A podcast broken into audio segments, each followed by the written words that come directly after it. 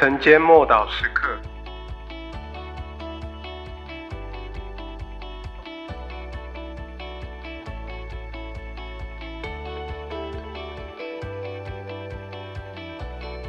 恩慈的样貌，加拉太书五章二十二到二十三节，圣灵所结的果子就是仁爱、喜乐、和平、忍耐、恩慈、良善、信实、温柔、节制。这样的事没有律法禁止。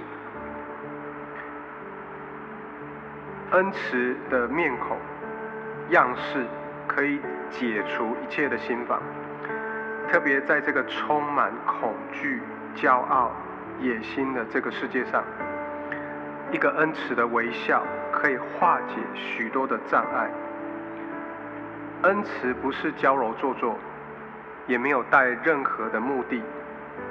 恩慈不是像一个直销的推销员，为了买卖产品而迎合、刻意的迎合。恩慈是发自内心的喜乐。以温柔的方式传递给周围的人。喜乐，我们都知道是一个从里面发出来、踊跃出来的一种欢喜快乐，而是从神而来，因为神就是那个喜乐的源头。而恩慈的对象，则是向着你周遭的人。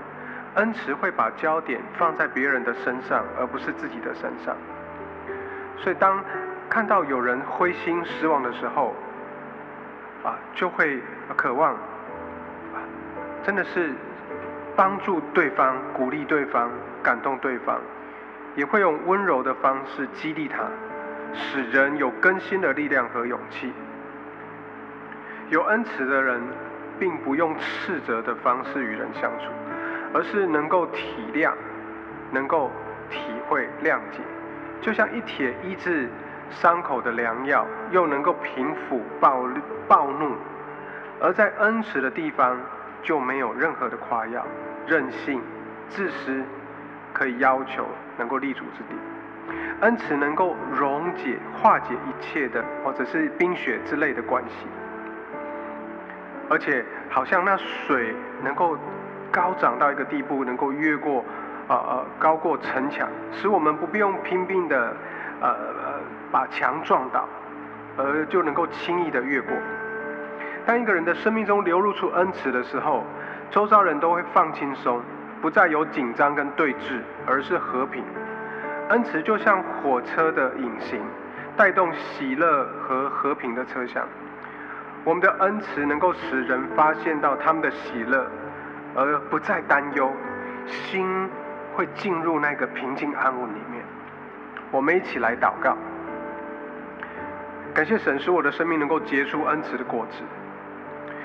主啊，求你饶恕我曾经错过许多可以展现恩慈的机会。我奉你的名要弃绝一切的自私、粗鲁、无礼。求你让你的恩慈高过我生命中这一切而的软弱。主啊，使我的生命越来越满有你的恩慈。奉主耶稣基督的名祷告，阿门。